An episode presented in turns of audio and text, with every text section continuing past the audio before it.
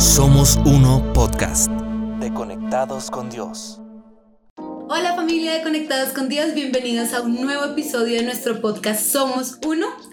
Gracias por estar ahí, por leernos, por escucharnos, por dejar sus comentarios. Gracias por estar siempre conectados con nosotros. Y para esta ocasión tenemos el gran honor de estar con nuestros pastores, Ruth y Rudy. Así que bienvenidos, gracias por estar aquí. Ruth y Rudy. Ay, sí, lo señalé al No. Ruth, mira, Ruth, Ruth.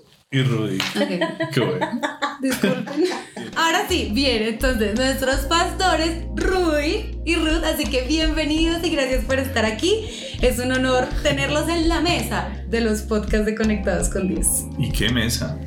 No, Qué linda mesa. por por ¿Será tu mesa? ¿Será tu pelo? no, gracias a, a ustedes por invitarnos. Ya, la verdad, nos sentíamos desplazados por, Oh. por mucha gente, pero es, es un honor estar aquí. No, esto es, esto es creado por ustedes, para ustedes, para todos nosotros.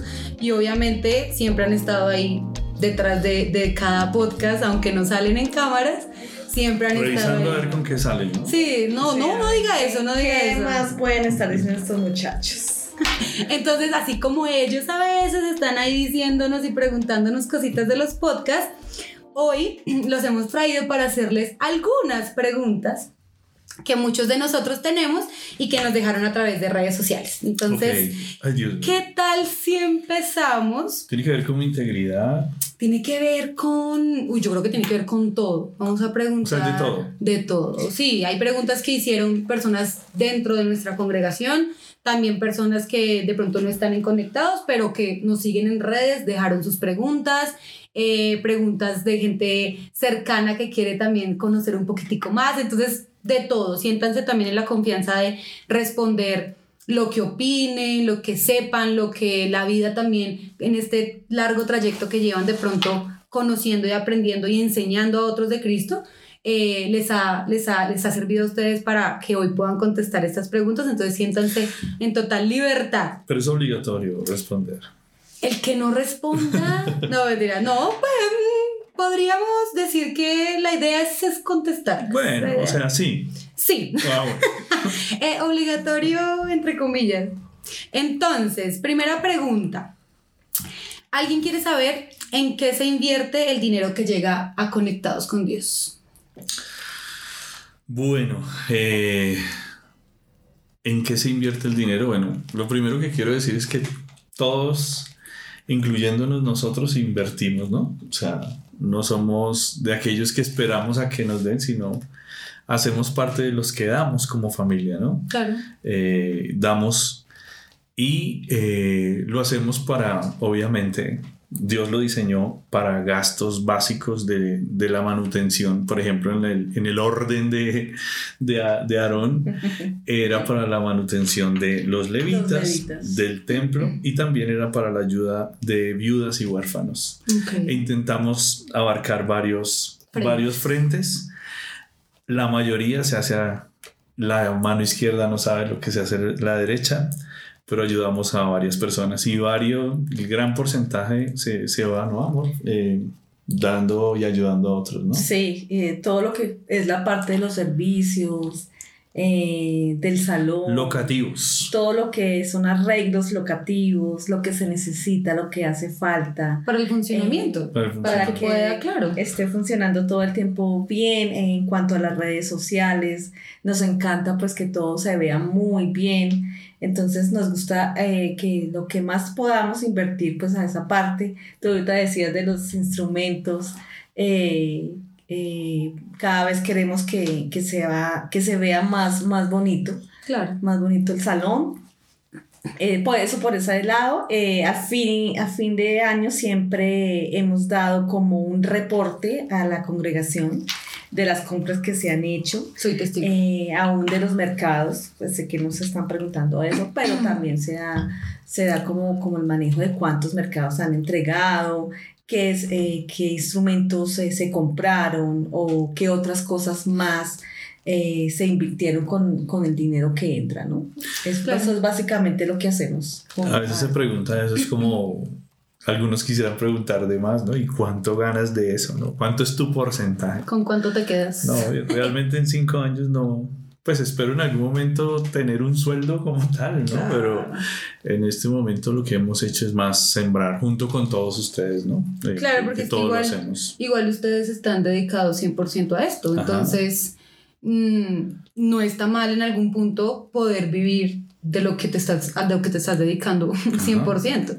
Entonces, y yo llevo dos añitos inconectados y lo que dice La Paz, hemos, podido ver todos que se compran instrumentos que no se tenían o se cambian instrumentos que de pronto ya estaban eh, viejitos por uno mejor, se invierten en equipos porque nuestra iglesia va creciendo y siempre vamos a querer pues que todo se vea excelente, que salga todo excelente, pero lo más importante es que eh, creo que invertimos, digo yo, gran parte en eh, apoyarnos, apoyarnos entre nosotros, eh, sea con algo físico, o sea, como lo que decía La Paz, un mercado, o si necesitas pues dinero, pues entonces sí está. Yo sé que lo hemos hecho porque también he sido beneficiada de muchas cosas que, que se planean, como dice el Paz, eh, detrás de cámaras, que se planean sin necesidad de publicar, de fotos, de aquí estamos, 50 mercados. No, eh, simplemente lo hacemos porque es nuestra naturaleza. Y pues bueno, qué bueno esa pregunta. Porque sí, Qué bonita pregunta para empezar. para salir del paso de lo, de lo, de lo ahí de lo es lo más fácil. Es, es lo más fácil, exacto. Segundo, ¿cómo podemos educar a nuestros hijos desde casa teniendo en cuenta la situación actual de la sociedad y el adoctrinamiento que algunas corrientes quieren tener sobre ellos?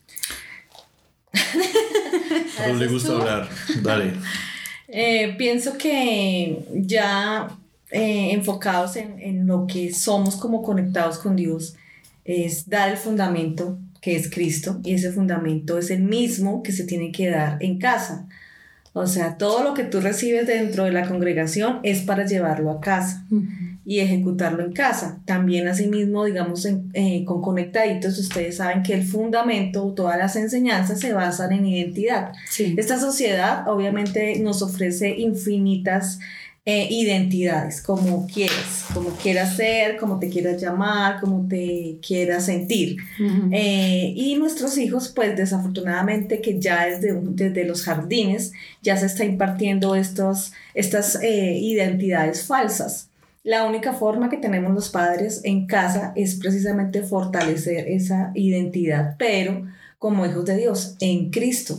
Y necesitamos realmente hacer esta labor porque sí estamos un poquito atrasados. Nos estamos dejando... Eh, y algunos retrasados. También.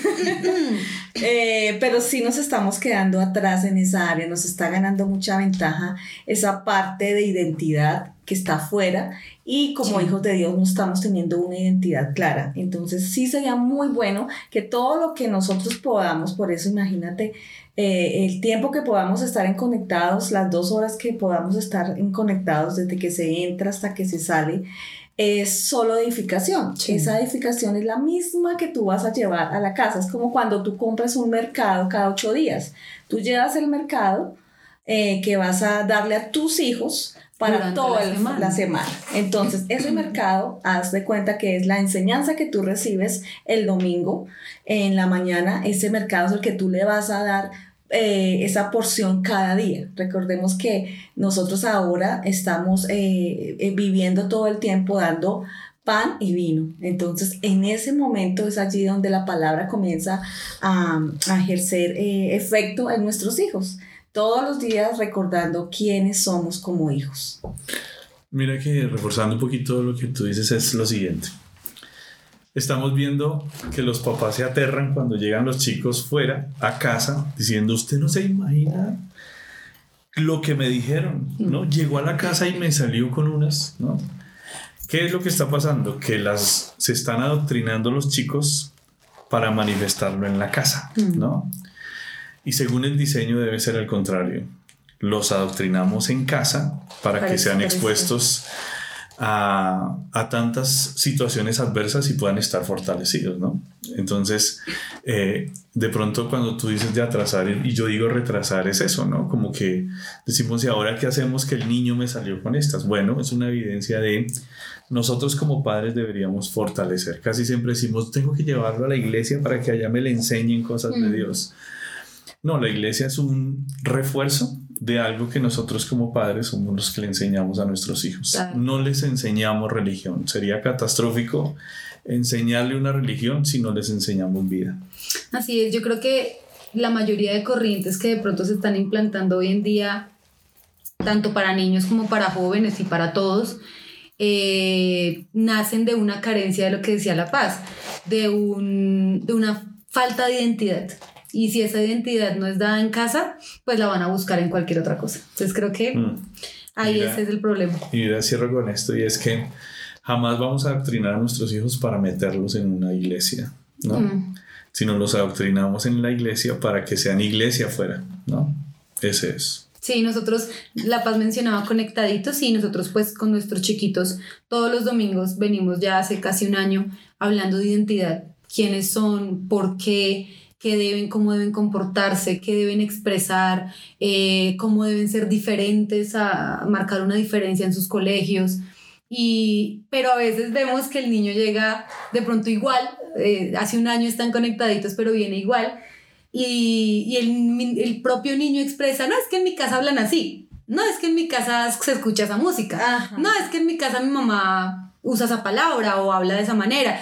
Y entonces ahí viene muy, muy ligado a lo que el Paz decía, en la iglesia no, no se le enseña ni el 2% de lo que los niños deben eh, afianzar. Y es un trabajo en casa, yo creo que mm. difícil, sí, porque tiene uno que tener mucha sabiduría, creo yo. No soy mamá todavía, pero me parece, siempre me ha parecido un reto eh, criar, educar a un niño. Pues ya casi. En unos cuantos podcasts.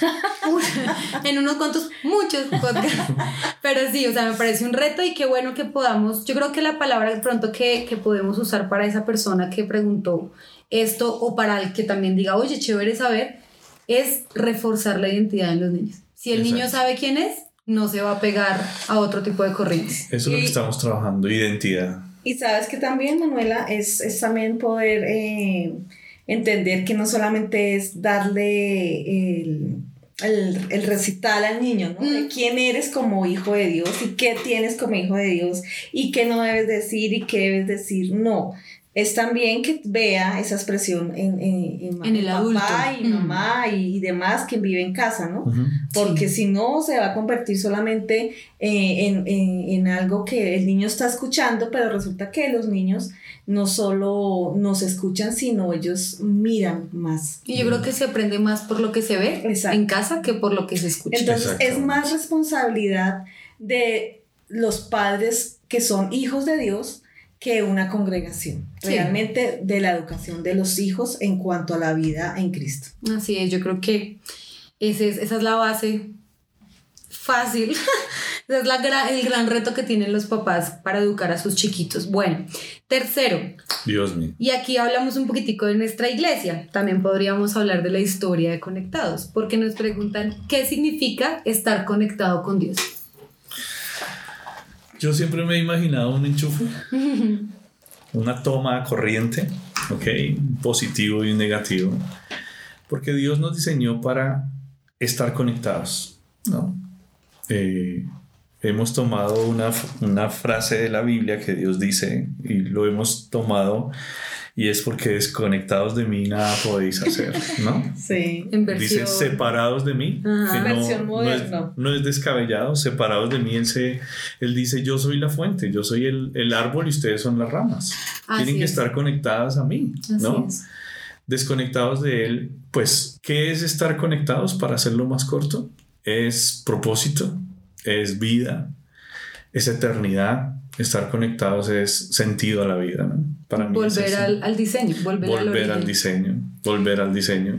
Como tenemos esa clavija afuera, pues el mundo nos quiere conectar con muchas cosas y nos hemos conectado y nos hemos electrocutado. y Quedamos así con los pelos. exactamente, pero, pero cuando nos conectamos a Él, Él es la energía, pero Él es la luz. Entonces lo tenemos todo. Y esa conexión no solamente puede, eh, la idea es que no solamente se llegue a hacer en un lugar, o a dar a conocer en, o por un lugar, o por un sitio geográfico, sino que realmente esa conexión sea todo el tiempo, ¿no? Es una conexión, porque mira que pasa demasiado en, cuanto a, la vida cristiana, si lo hablamos de esa manera, es que nos conectamos con Dios cuando estamos dentro de un lugar, ¿no? Nos conectamos con Dios porque, ay, es que aquí sí siento la presencia de Dios, ay, es que aquí sí está Dios, ay, es que aquí sí sucede esto, aquí sí sucede lo otro. Y eh, salimos, ¿no? Salimos y, y, ya como que quedamos desconectados y volvemos a ser los mismos, volvemos a tener los mismos pensamientos, las mismas conductas. Entonces es también poder entender que queremos como congregación que no solamente estemos dentro del lugar conectados, sino todo el tiempo eh, eh, es una ya una realidad en el espíritu del estar conectados con Dios. No sé por qué La Paz menciona eso y de una se me viene a la cabeza eh, conectar un celular a cargar. Sí. Entonces vamos el domingo y conectamos el celular, pero entre semana lo desconectamos hasta que se descarga. Exactamente. No se trata de eso, se trata de que somos un celular que necesita estar todo el tiempo. Un teléfono fijo. Necesitamos estar conectados. Tú, lo pensaste así, eh, que no lo podemos hacer de esa manera. Yo lo pensé como esta casa, por ejemplo. En esta casa, en este instante, ¿cuántas fuentes de luz hay? ¿Cuántas fuentes de luz entran a esta casa? Solo ¿Cuántos bombillos están prendidos en esta casa? muchos. La pregunta es, ¿cuánta ¿cuántas fuentes de luz hay acá? Una sola. Mm. Es la entrada de la casa, ¿no? Y esa entrada de, de energía abastece a diferentes puntos que están conectados entre sí, ¿no? Y eso es lo que yo veo en Conectados con Dios. Somos una comunidad que estamos conectados con Dios, pero estamos entre nosotros somos en diferentes lugares. Unos somos en la cocina, otros somos en la sala, pero estamos conectados a la misma fuente. Así veo yo conectados con Dios, ¿no? No, no solamente una congregación, sino una comunidad conectados en una misma fuente. Claro, ¿Qué, qué, qué ejemplos tan ilustrativos, pero me queda bien claro. O sea, me parece que es eh, importante igual cuando uno sale de casa, apaga las cosas, pero no quiere decir que se desconectaron, están ahí. Nos vamos de la iglesia, pero seguimos siendo un circuito de la casa que funciona juntos. El día que tú, tú regresas a casa, enciendes y estamos todos la nevera está cerrada, pero sigue sonando. Exacto. ¿no? está funcionando, no la estamos abriendo para sacar cosas, pero ahí está pegada a la luz, enchufada. Pero cuando la abres es útil. Es útil. Mm. Entonces, qué, qué bonito, qué bonito. Ahora vamos con una pregunta eh, que tiene cuatro palabras.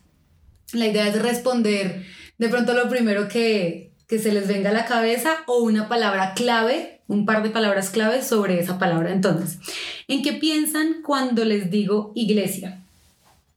Tú o yo. Los dos. Individuo. ¿Individuo? Sí. Felicidad. ¿En qué piensan cuando les digo religión? Asco. sistema. Maldito. sistema. Literal. Sí, ¿Sí? ¿qué es eso? Sí. ¿En qué piensan cuando les digo música? Oh. Eh.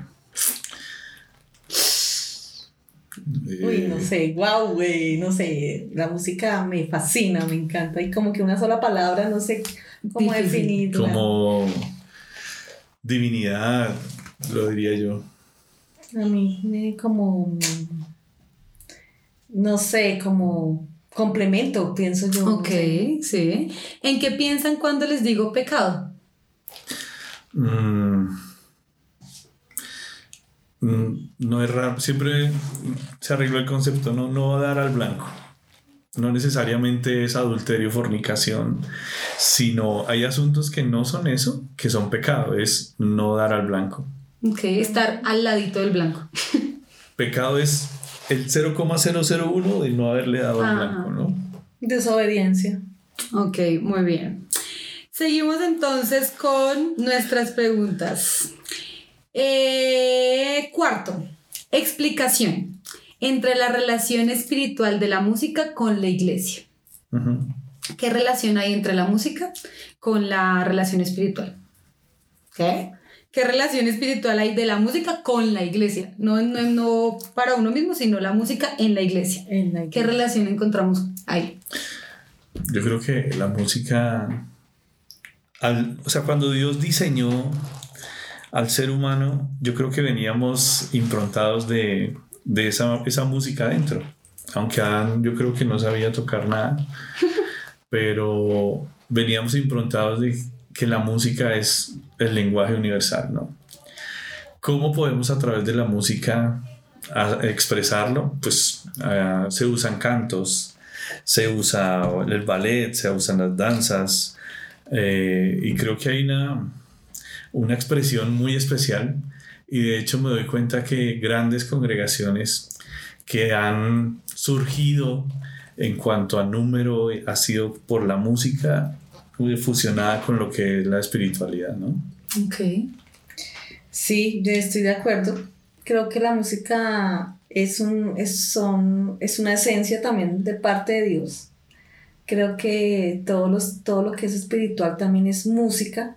Hmm. Yo pienso que sí podemos escuchar. Es más, hay, hay un video eh, donde, no sé si es, si es ese video, estoy equivocada, amor, donde tú me mostrabas eh, cómo sonaba como el mar, la naturaleza, el sonido que producen pues eh, los árboles, el viento, todo esto se puede, se puede como escuchar eh, ¿cómo, cómo lo No explico? necesariamente son instrumentos. No, no necesariamente son instrumentos, pero sí se Y es puede. música. Sí se puede escuchar como un canto, ¿sí? Es más, las aves cuando cantan. Exacto. Sí. Entonces, El universo, todo. todo eh, tiene un sonido mm, y todo produce un sonido. Entonces, de ahí pienso que el Señor no hizo nada mudo, sino que todo tiene un sonido. ¿sí? Que obviamente en el hombre implantó algo maravilloso como el don de hacer música. ¿no? Entonces, eh, eh, y si vamos más para atrás, a la eternidad pasada, pues vamos a ver que allí Ya había, música. ya había música, sí, había un director de la alabanza, ¿no? Eh, pero bueno, no, eh, no es el tema, pero ahí ya vemos que la música, pienso que es demasiado importante, ¿sí?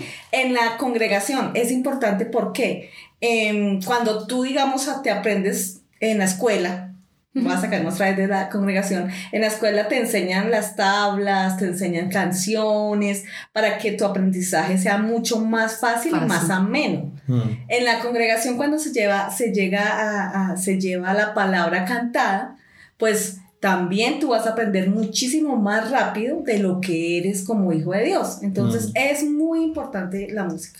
Mira que hay una aclaración. La música, por ejemplo, en la congregación jamás será para sentir, sino la música es un vehículo de lo que siento. Te lo pongo Claro. como, por ejemplo, los que escuchan música de despecho, ¿no? un mal amor, escuchan una canción de esas. Es el conducto para expresar lo, Lo que yo ya siento. siento de mi desamor. Por algo me llaman el rey del despecho. Sí. Yo escucho eso y me parte. ¿Por qué? Porque hay algo que me está produciendo eso. Entonces, la música es el vehículo, ¿no? Entonces, la música jamás es para que sintamos, sino la música es la expresión de lo que sentimos. ¿Qué decir? No, me parece increíble porque justo estaba pensando en que a mí eh, el tiempo de cantar, el tiempo de, de llamémoslo, alabanza, tú eres muy adoración. musical. A mí me encanta. O sea, yo, Dios mío, para planchar, para Le lavar, cantas para la tabla a Nicolás. Yo le canto la tabla, la tabla del 2. pero yo, por ejemplo, cuando me siento mal, he tenido un mal día y no sé ni cómo me siento, ni, ni si orar para que Dios me dé, para que Dios me quite, ni siquiera me entiendo, pongo adoración y es como, Señor, o sea, que, la- que esa música, esa canción logra expresar lo que yo ni con palabras sé qué es lo que estoy sintiendo y, y me parece, es como, ah, liberador, como, ah, sí, Señor, es, es eso lo que estoy sintiendo, mira esto. necesito. Perdóname. creo que la música revela a qué estamos conectados, ¿no? A qué fuente estamos conectados. Sí, el, el Que hay en el alma. y el tipo de música que, que Claro. también estamos Sí. escuchando hoy en día, que, que tienen ritmos muy pegajosos, pero que, que la palabra es completamente vacía. Total. Estamos cantando y, y, y, y, se, y se me viene a la mente qué tienen esas personas. ¿Cómo sí. que artistas? ¿Canciones? ¿Qué canciones? Sí, hay, hay por ahí gente, hay por ahí animales malos haciendo música. Eh, y no sé, como ponerme un- ponerles una radiografía enfrente, hacerles una radiografía. ¿Qué tiene esa gente en su corazón? ¿Qué tiene esa gente? Porque si lo que canto es lo que siento, ¿qué siente ese hombre cuando canta Venga mamita que no hay qué cosa? ¿Qué- ¿Por qué? O sea, ¿qué, Usted es un mal hombre. ¿Qué tanta basura hay ahí? Que eso es lo que está expresando. Wow, pero bueno, importante que entendamos eso, que uno, que la música en la iglesia no es para que preparemos el ambiente No. y entonces llevemos a No. los, a los congregantes a un nivel de adoración y se conecten con la palabra y podamos darles el El mensaje. nivel lo tenemos dentro, ¿no? Y la Lo expresamos. también dentro de la congregación no es para esperar a que lleguen las personas, ¿no? Ah, No sí. es un relleno. Mientras llegan, entonces hacemos cuatro cancioncitas y cuando ya lleguen, predicamos. Ujú. Exacto. Y eso, bueno, se ve mucho. Tenemos un, como un comentario complemento a lo, que, a lo que preguntamos y es que alguien dice, siempre he escuchado en el ámbito cristiano que los músicos deben ser más espirituales que técnicos a la hora de interpretar música en la congregación, lo que se traduce en que si hay algún error es porque algo está mal espiritualmente. Ja, ja, ja. Je, je, je. Mira, siempre nos han medido que somos más o menos espirituales. ¿En qué nos miden que somos más espirituales? Los que oran más duro, los que son más espirituales, los que siempre están en todas las reuniones, son más espirituales los que más ayunan. Eso es lo que la religión dice. Pero si somos ya entendidos, ¿quién es un espiritual? Todo aquel que tiene el espíritu de Cristo dentro. Así es. así estemos en silencio, somos espirituales, ¿no? No tiene nada que ver eso con, la- eh, con, con, por ejemplo, el ejecutar un, un instrumento. Obviamente el espiritual sabe que por dentro está codificado en excelencia.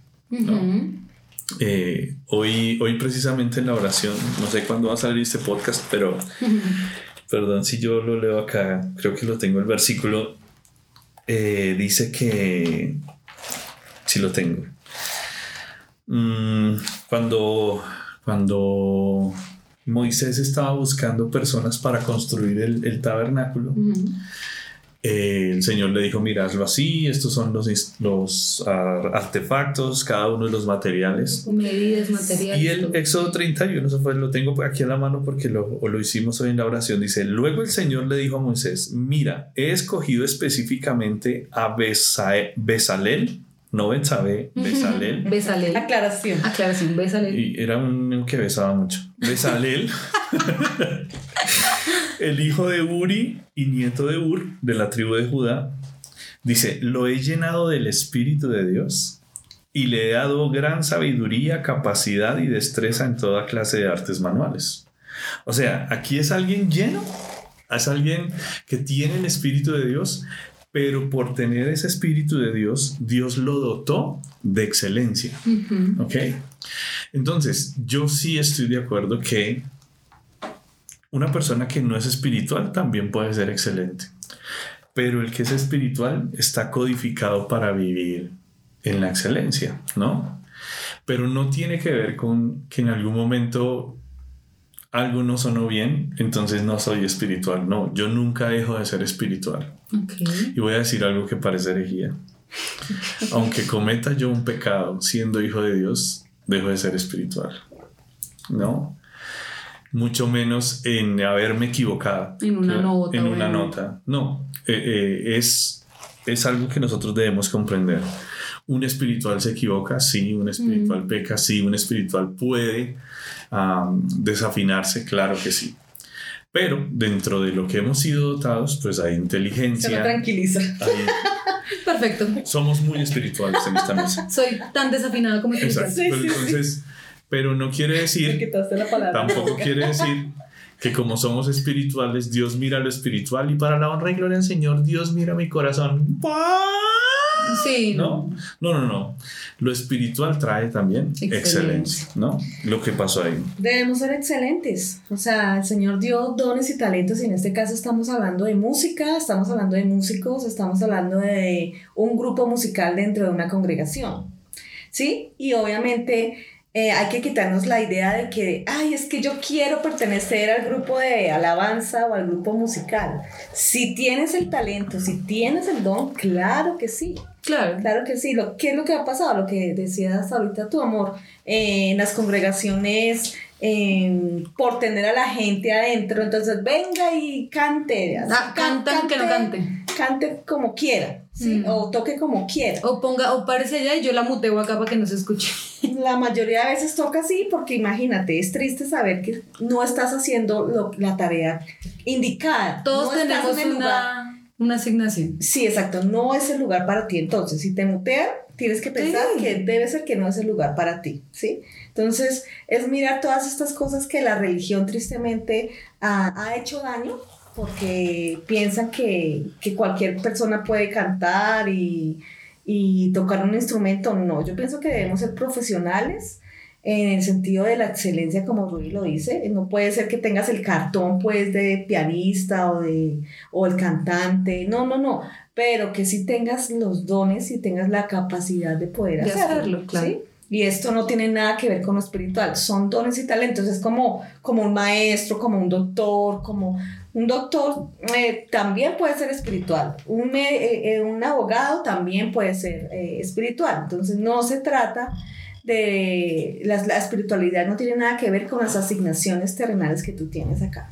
Sí, porque yo creo que igual se le, se le permite, no solo en el tema del grupo musical, en otras, en otros servicios que tengamos en la iglesia. Yo estuve de pronto con personas eh, dando clases a los niños y ellos decían, yo no sirvo para esto.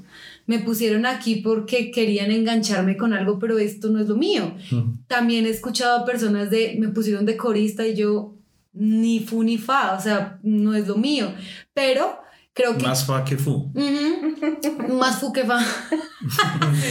pero yo pero yo creo que eh, es esa, esa relación que nos han vendido de si tú te equivocas danzando, cantando, enseñando, mm, sea lo que estés desarrollando dentro de tu, dentro de tu congregación, es porque estás en pecado, porque eh, no oraste hoy, porque no hiciste tu devocional, porque creo que todos eh, somos humanos y el día que nos equivoquemos en algo será porque seguimos siendo humanos, pero la excelencia no la podemos ligar a nuestra espiritualidad. Nosotros somos seres espirituales que, como decía el Paz, cometemos errores musicales y que si desafinamos, pues hacemos y seguimos cantando porque pues, o sea, sí, mm, creo que hay que dejar de verlo también como el gran problema que el músico de alabanza se equivocó. Hombre, es un músico y a todos les pasa.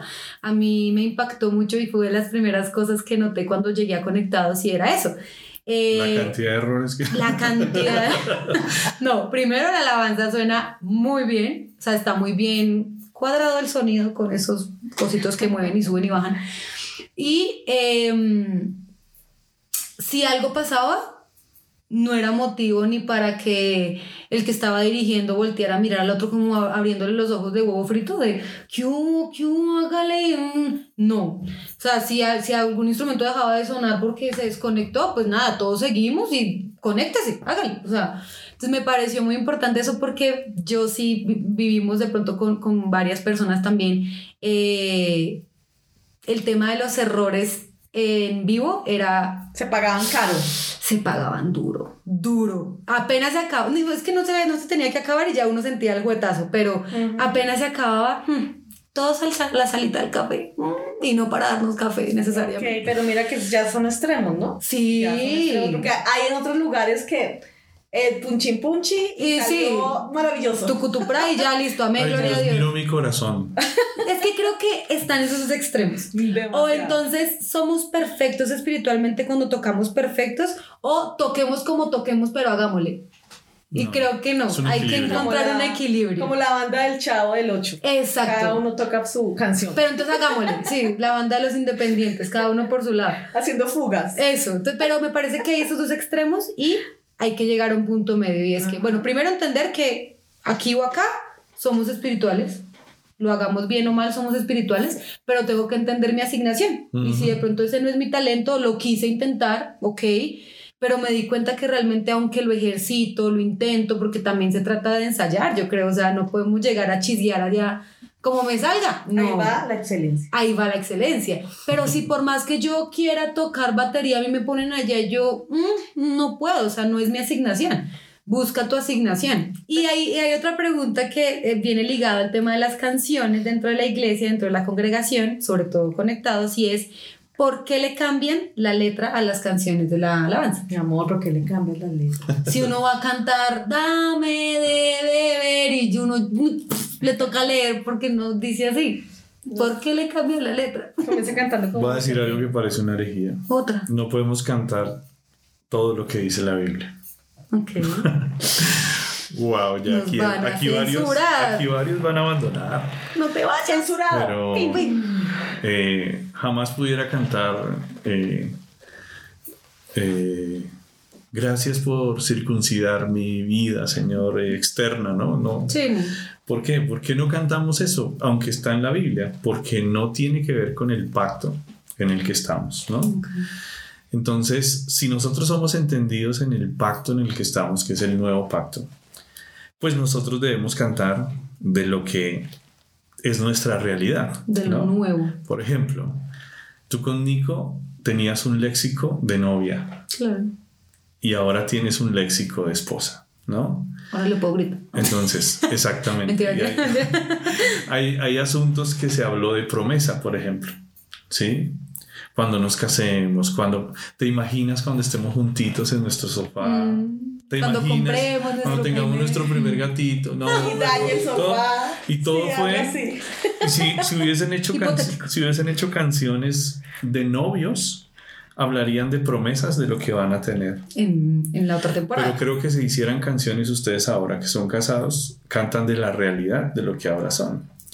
Eso es lo que nosotros hacemos. Nosotros no Mm. cantamos de promesas, cantamos de realidades, porque dice la Biblia que en Cristo todas las promesas se cumplieron con un resonante sí y amén. Así que no cantamos de un Dios, eh, ven a este lugar, porque ya está dentro de nosotros. No, can- cantamos eh, de un Dios eh, que es prometido cuando ya en nuestra No, ya. realidad desciende aquí, desciende aquí, desci- no, ya descendió, ¿no? No es un Dios que me va a bendecir, sino según Efesios 1.3 ya nos bendijo con toda bendición. Entonces tendríamos que cantar la- cambiar, perdón, la letra dependiendo de la realidad en la que estamos, ¿no? Claro, yo no dejaría que Nico me siga cantando las canciones que hicimos de novios ahorita de esposos. Es como, oye, compórtate como lo que ahora somos. Exactamente, entonces... No, yo, no le, yo no permitiría que Nicolás me deje en la casa de mi mamá a las 8 y me diga nos vemos mañana. Ujú. Tendría que llevarme para la casa. Ya usted se casó conmigo, ya viva lo que ahora sí es. Sí. Claro, entiendo el ejemplo. Claro, igual, igual lo que tú decías ahorita, que se me acaba de olvidar.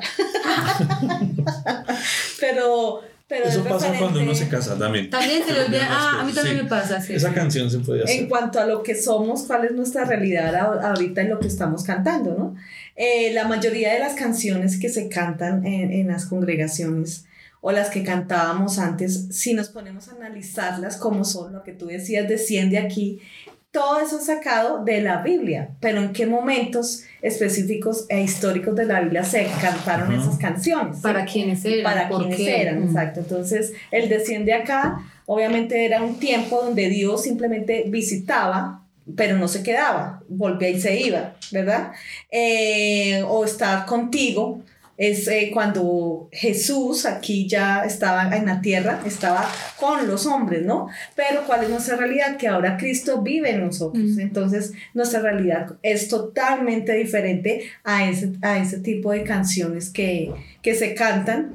Y no es que estén, no es que sea, no es que estemos satanizando nada, pero simplemente que sí debemos corregir nuestro Ser más vocabulario. precisos, ¿no? Sí, ser más precisos a la hora. Se trata, lo yo que- creo que eso, Más que decir que si cantas Espíritu Santo ven a ya viniste, está mal, no, sino que se trata de que si estamos predicando en blanco, pues entonces cantemos en blanco, Sí, es Exacto. como, por la misma línea. eh, como eh, de pronto que tú tienes tu bebé en brazos y dices, mira, te presento la promesa de Dios. Mm, Y tú dices, pero ¿cómo así? Luego no la tienes ahí, ya no es Sí. tu realidad. Exacto. Entonces como que la persona reacciona, ah, sí, sí, eh, Mm. pero, pero es que Dios me lo prometió. Sí, pero que ya, se cumplió, ya, se ya lo cumplió. tienes en la mano. Pero la gente no, como que todavía... Me parece que es un concepto cuesta. abstracto todavía, que es un concepto que es que Dios me prometió vida eterna, o sea que tú todavía no. Es que Hasta Dios que me me prometió salvación, o sea que tú todavía no eres salvo. No, es o, o sí. Todavía no tienen muy claro en que ya, o sea, ya es un sí, es un amén. Estamos todos en un proceso en ciertas áreas y en ciertos aspectos, pero nosotros ya no vivimos de lo que va a llegar en algún la esperanza que algún día vendrá el Cristo, que no, porque ya lo tenemos. O tendré la victoria.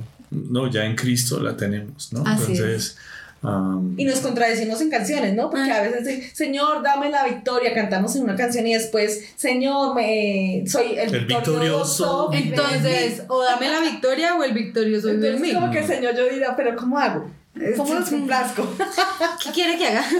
el tema es extenso, ¿no? Ah, sí. Ok, ok, pero es una, es, es una de las Sí. primeras cosas que uno nota cuando llega a la iglesia.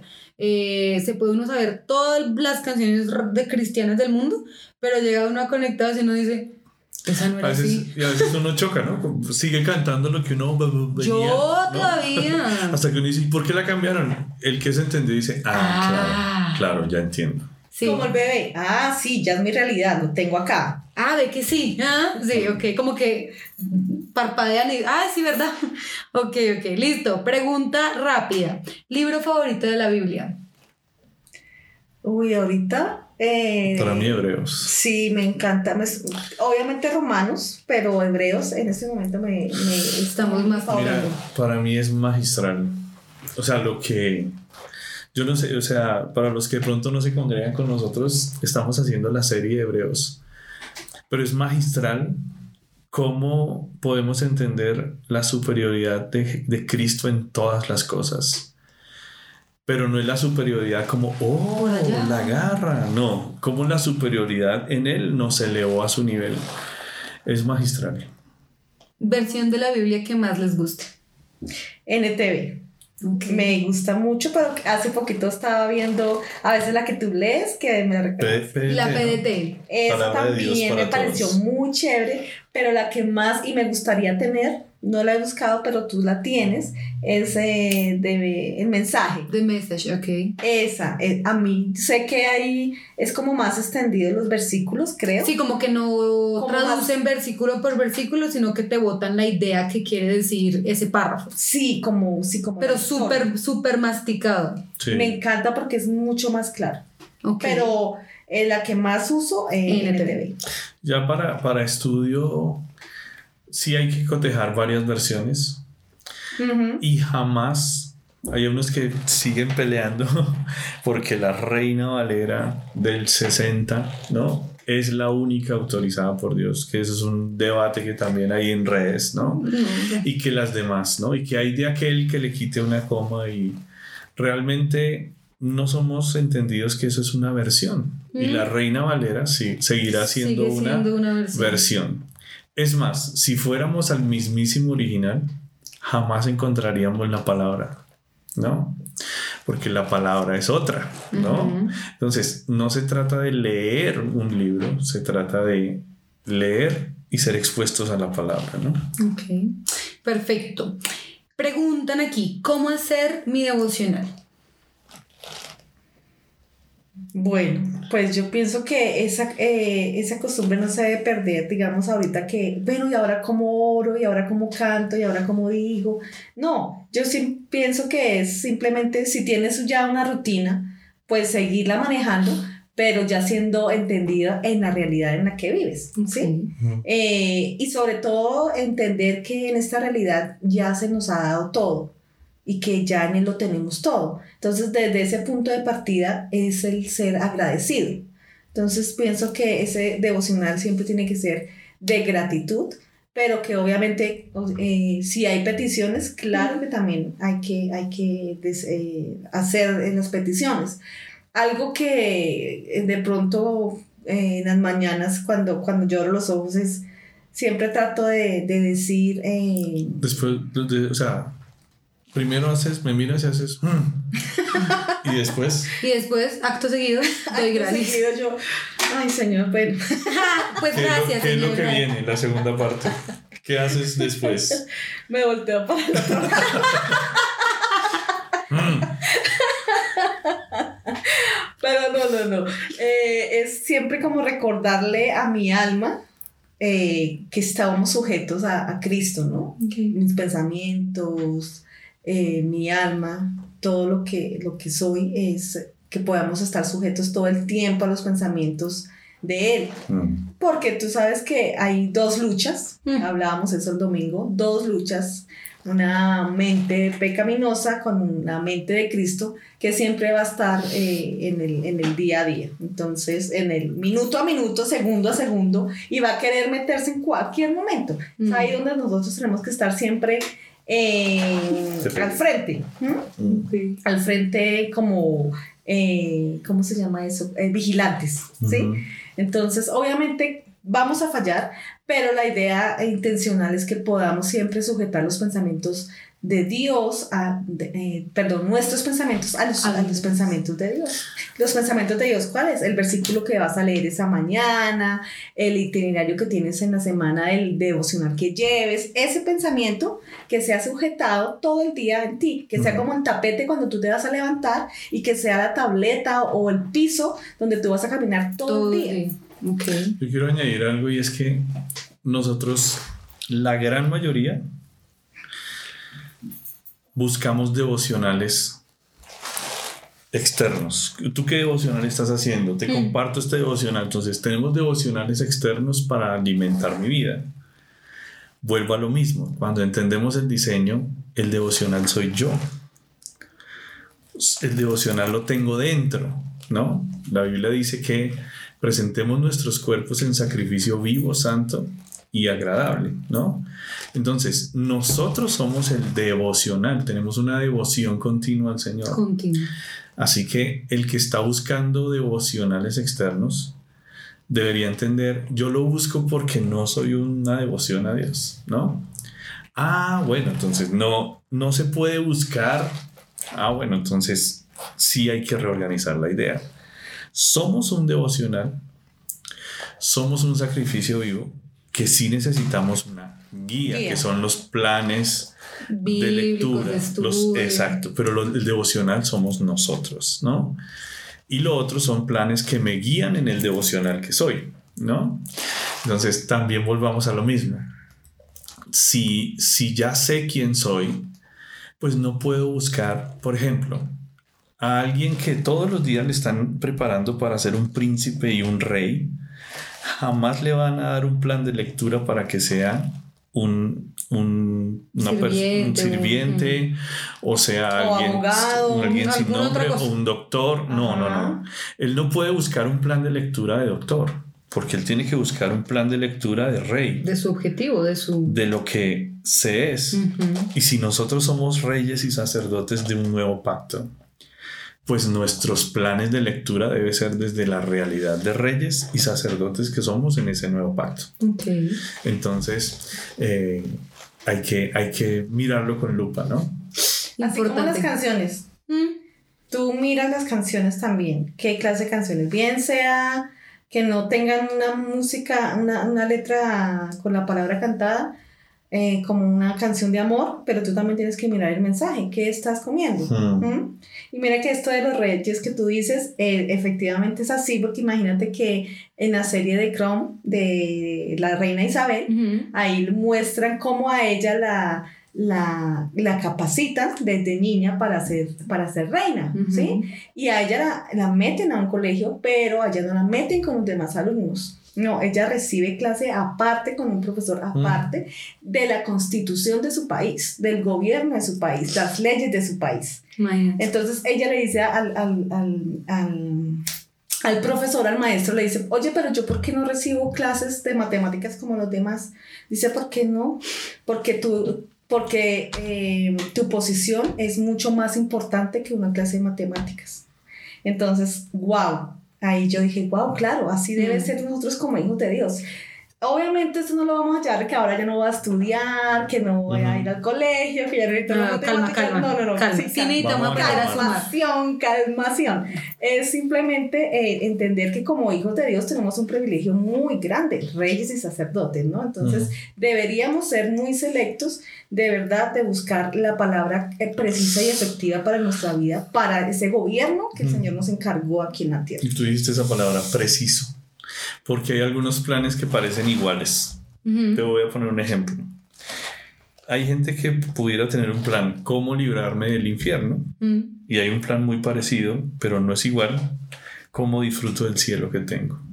Claro, al estar en Uno el es- cielo te libraste de allá, pero es- Exacto. Entonces hay unos que se quieren librar del infierno, pero otros, ¿cómo nos preparamos para disfrutar del cielo que tenemos en el corazón? Entonces es totalmente distinto. A mí el tema del devocional, yo venía antes de, de estar en Conectados Juiciosos haciendo todos los días mis planes de lectura y no sé qué cosa, pero decía La Paz, ahora puede ser un poco confuso. ¿Dónde busco? ¿Qué debo leer? Entonces ahora la playlist que tenía en Spotify de devocional ya no me sirve porque esa canción dice Pero- Espíritu Santo ven. Entonces a mí me ha costado identificar entonces cómo debo hacerlo. Y yo no, yo no hice la pregunta, pero gracias a ti que hiciste la pregunta, porque puede llegar a ser como, ah, entonces ya no oro. Ah, ah, entonces ya no, ya no pido. No, se trata No. igual de apartar si quieres un tiempo, pero de verlo con otra perspectiva. Ya no te reúnes con Dios en ese momento solo para decir, Dios necesito, dame, quiero, Mm, por favor, te lo suplico, sino más bien para agradecer por lo que ya tenemos, pero también enfocados en, en, en ese camino que hoy en día tenemos como reyes y sacerdotes. Ya no Mm. oramos como eh, para que el Señor me sane, me bendiga, me dé. No, ya lo tenemos y cuando lo tenemos a Él lo tenemos todo. Entonces me parece, esta, esta pregunta podría llegar a, a, a ser un podcast solo Ujú. porque hay, tenemos también que aprender a identificar qué recursos nos pueden servir Claro, para, claro. para continuar con esto. Ese- ese puede ser un la buen tema, oración para empezar el día.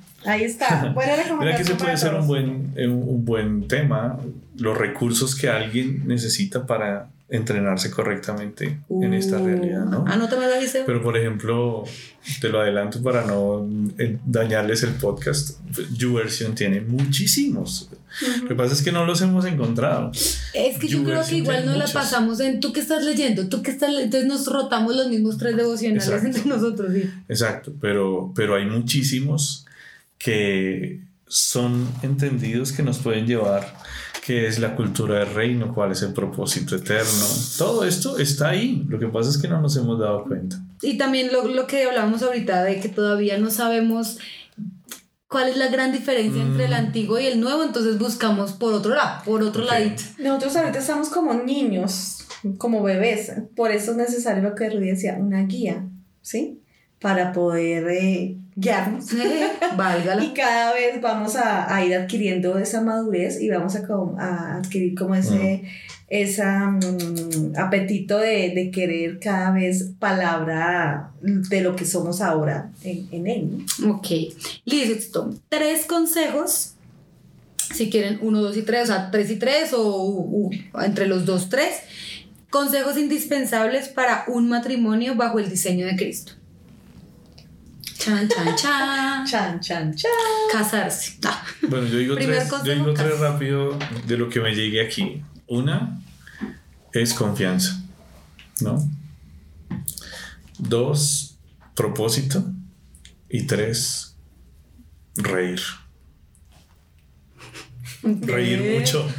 Reír me mucho. parece importante. Dale. Sí, yo pienso que la confianza es muy, muy importante. Eh, el respeto, el respeto, el respeto es muy, muy importante de parte y parte. Sea, No Mm. solamente venga porque Venga, soy yo el lo respeto. o, o porque yo soy la mujer. No, no, no, es, Ujú. es, es mutuo. Y el tercero, eh, realmente estar enamorado. Sí, yo. Amore pure, puro. Mi amor, anótalos. pure. Amore pure. Anótalos ahí, por favor. Siguiente. inglés? Eh, ¿Qué tal mi, mi francés? Entonces, ¿cuál debería, siguiente, cuál debería ser nuestra posición frente a la situación económica actual de nuestro país? Tuyo. Bitcoin. Dale tú, dale tú. Bueno, partamos de lo que es la realidad en Cristo, ¿no? Nosotros, nuestra economía, si estamos en un reino de los cielos que está vigente, pues ese reino está también una economía y el Señor no nos da una promesa, sino nos dice que Él suple todo lo que nos falta conforme a sus riquezas en gloria. O sea, por encima de una economía de una nación está la economía del reino. Cómo el Señor sustentó a su pueblo en una economía terrible como en Egipto. Después lo sacó al desierto y donde no había cosechas, no había muchas cosas, Dios sustentó, ¿no? Ese es uno de tantos ejemplos, cómo Dios sustentó a una viuda, ¿no? Con una poca de aceite y una poca de harina, ¿no? Cómo Dios sustentó 10 mil personas con eh, cinco panes y dos peces, ¿no? Eh, por la economía divina. Pero es que ¿no? eso solamente pasa en la Entonces, sí. entonces, si los, nosotros, pa- los peces míos se acaban. si nosotros operamos en, en esa misma realidad, nuestra economía eh, es de Él. Mm. Mi fuente jamás será mi trabajo, mi fuente jamás será mi negocio, mi fuente es Dios. Y el día que se acabe el, el- el trabajo, mi fuente no se acabó. Ujú. Entonces, si Él es mi fuente, tampoco vamos a desconocer, ah, bueno, pues los demás pues que se molesten y, y ya, pues esto que vaya cada vez Peor. peor. No, yo creo que nosotros seríamos irresponsables si pensamos de esa manera. Porque nosotros deberíamos ser agentes de transformación desde la economía de Dios para ayudar a la economía de nuestra nación Mm. cómo generamos empresa, cómo eh, nosotros arreglamos nuestras finanzas y ayudamos a otros, cómo levantamos empresas del reino de Dios que se puedan que puedan ser visibles en una economía difícil de pronto, Mm. ¿no? Entonces no podemos ser ajenos, sino al contrario, podemos ser protagonistas desde la economía de Dios a la economía de nuestra nación. Nunca había pensado en eso. Sí, eh, eh, sí, sí, yo pienso igual de lo que tú estás diciendo. Qué bueno. Eh, Sí, Me alegra que pienses. somos uno. eh, Ah, somos todo uno. depende, todo depende también de lo aferrados que estemos en ese creer en Cristo, en esa esperanza de gloria que está delante de nosotros. Sí. ¿sí? Todo depende de eso, porque si nuestra fe está puesta eh, en un gobierno, si está puesta en, en un personaje o está puesta en un trabajo, pues estamos mal, Mm. ¿sí? Eso se acabará. mal, Mm. ¿sí? Entonces, qué importante es entender eh, cuál, cuál es, eh, de dónde viene nuestra provisión Mm. y que ya estamos en esa provisión. Primero, nosotros como hijos de Dios, nosotros ya tenemos un, re- estamos en el reino de los cielos. Y en ese reino, pues obviamente hay un gobierno. Entonces ya no nos sujetamos a un gobierno terrenal. Me refiero en esa, en esa parte eh, De lo- diseños. De, de diseños. ¿no? Que obviamente tenemos que ser obedientes a una ley terrenal. Claro Claro. que sí, nos tenemos que sujetar a eso. Mm. Pero ya en cuanto a... eh, Lo que rige, lo que gobierna ya no es ya eso. es diferente, ¿sí? Entonces nuestro estado de gobierno es totalmente diferente. Mm. Entonces es entender que aunque aquí de pronto pasemos necesidades, eh, que veamos, porque sí, he escuchado a la gente aún ya quejándose de cómo está y sí, realmente ahorita pues todo está, vamos a ser Caro. realistas, está todo muy, muy caro Mm. pero eh, qué día cu- cuento algo, ¿puedo contar algo? Una infidencia. Una infidencia, Pues yo como cuento cosas los domingos. Sí, no, sí. Unas por otras. un- unas por otras, mi amor. Una por ese baile que hiciste. Eh, por ejemplo, fuimos a mercar y, y el, el mercado que se compró, Mm. dijimos, Dios mío, o sea, Rui me dijo, "Uy, mi amor, imagínate, pagamos tanto por ese mercado. Y yo, ¡Ah! Padre Santo. Entonces Sí. dice, Dios es muy bueno, porque estamos en Él, o si no, no sé qué, no sé, no sé cómo, cómo, cómo podríamos hacer, Mm. cómo se, cómo, cómo se, se multiplica el dinero. Uy, sí. Es, es eh, pensando en eso, ¿no? Que si estamos realmente en los asuntos del reino de Dios, lo demás viene por añadidura y hasta el dinero tú no sabes cómo es que se Mm. multiplica.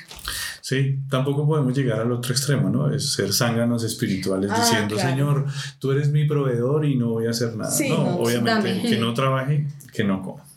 Sorry. Somos imagen y semejanza y en esa imagen y semejanza de Dios es eh, eh, ser administrativos, ¿no? Mm. Entonces somos administradores de lo que se nos ha entregado. Perfecto. Tenemos dos preguntas más.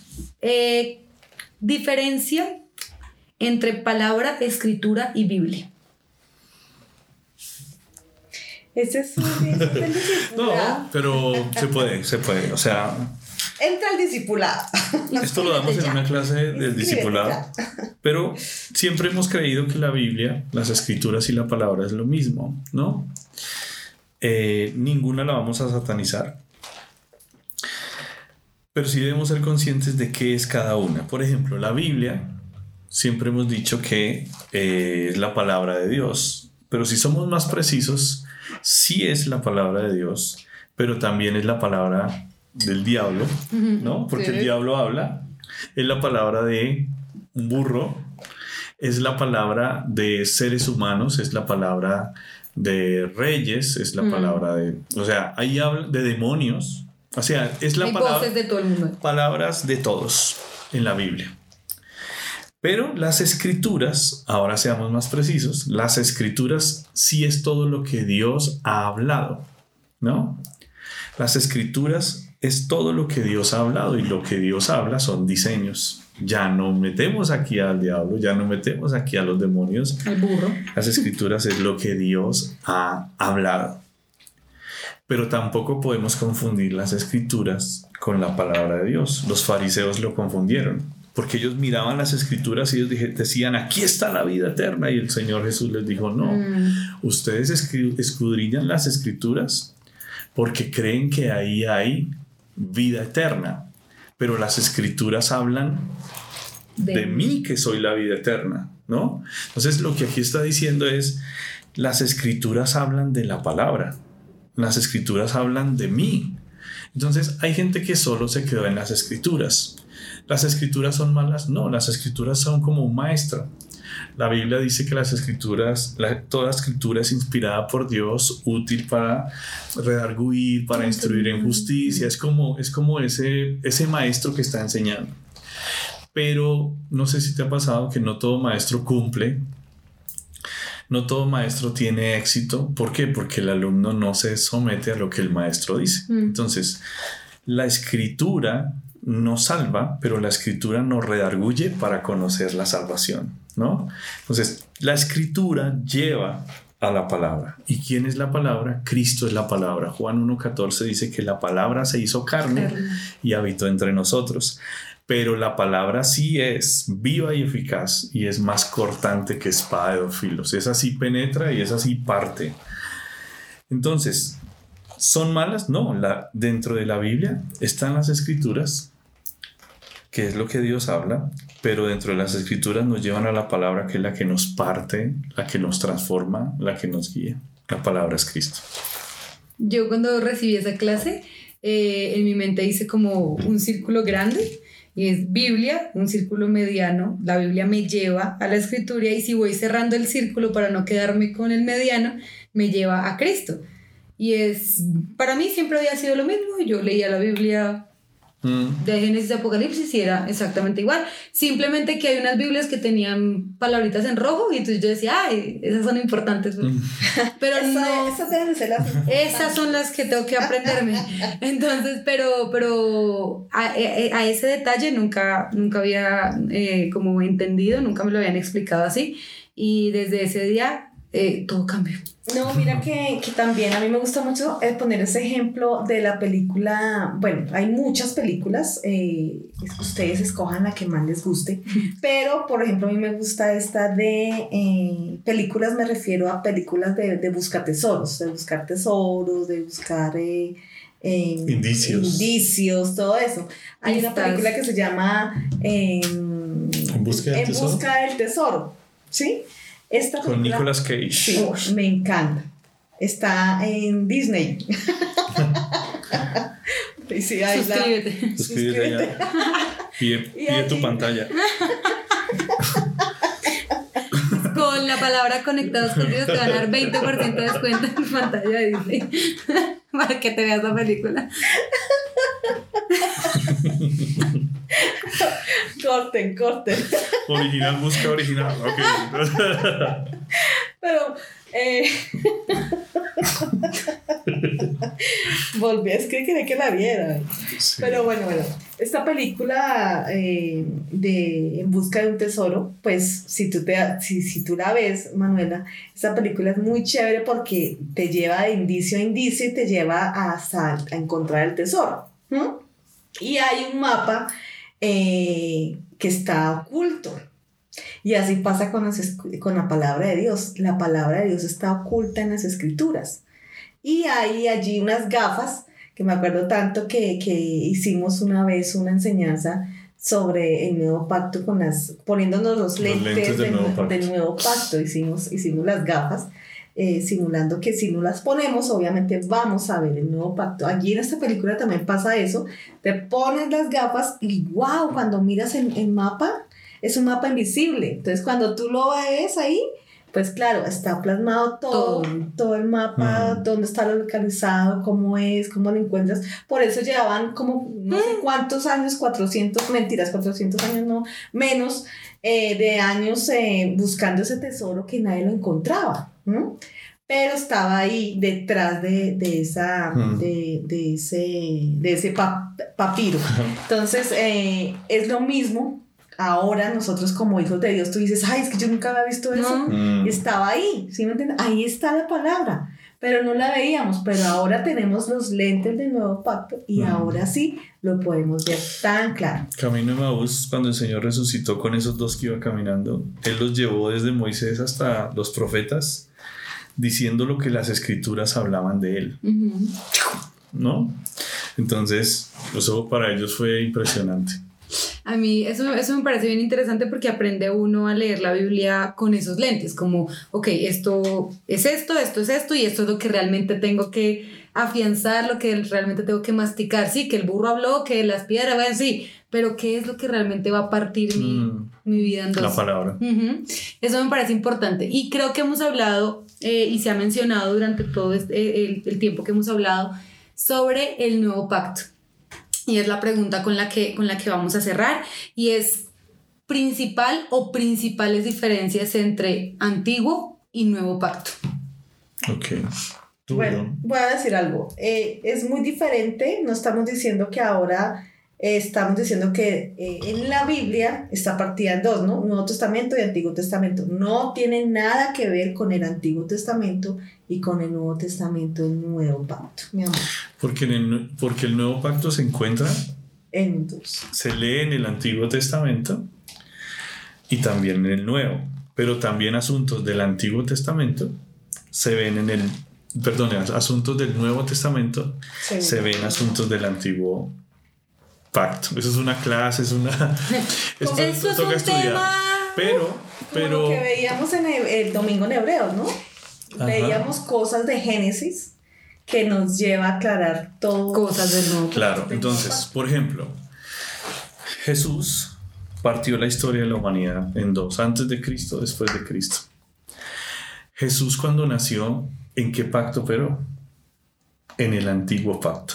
Él cumplió todo lo del antiguo pacto y cuando él murió, fue sepultado y resucitó, inició para nosotros el nuevo pacto. Para nosotros, porque ese pacto en la Biblia se llama el pacto eterno. ¿no?